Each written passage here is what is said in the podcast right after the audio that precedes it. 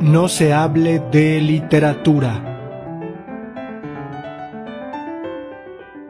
Ali Messi y los dos narradores. Alejandro Espinosa.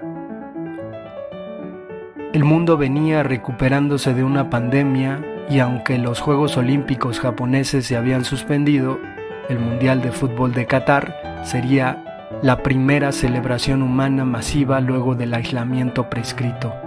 Sería, por supuesto, el último mundial de Lionel Messi que tenía de acompañamiento en la delantera argentina a dos desconocidos debutantes, un calvo meditabundo de apellido Sachieri y un rollizo verbilocuente de apellido Cassiari.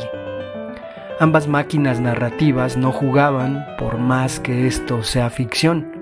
Eso sería imposible pero sí servían más que los psicólogos del deporte, ya que durante toda la eliminatoria mundialista, antes de que Leo se fuera a dormir, estos dos entraban a la habitación y arropaban cariñosamente al crack para después, y antes de que se durmiera, contarle historias sobre un diez de tiempos remotos que se asemejaba a Aquiles, el de los pies ligeros y al astuto Odiseo cuando el genio argentino del fútbol mundial por fin cerraba los ojos, los asistentes narrativos salían en puntas de la habitación satisfechos de haber hecho su trabajo.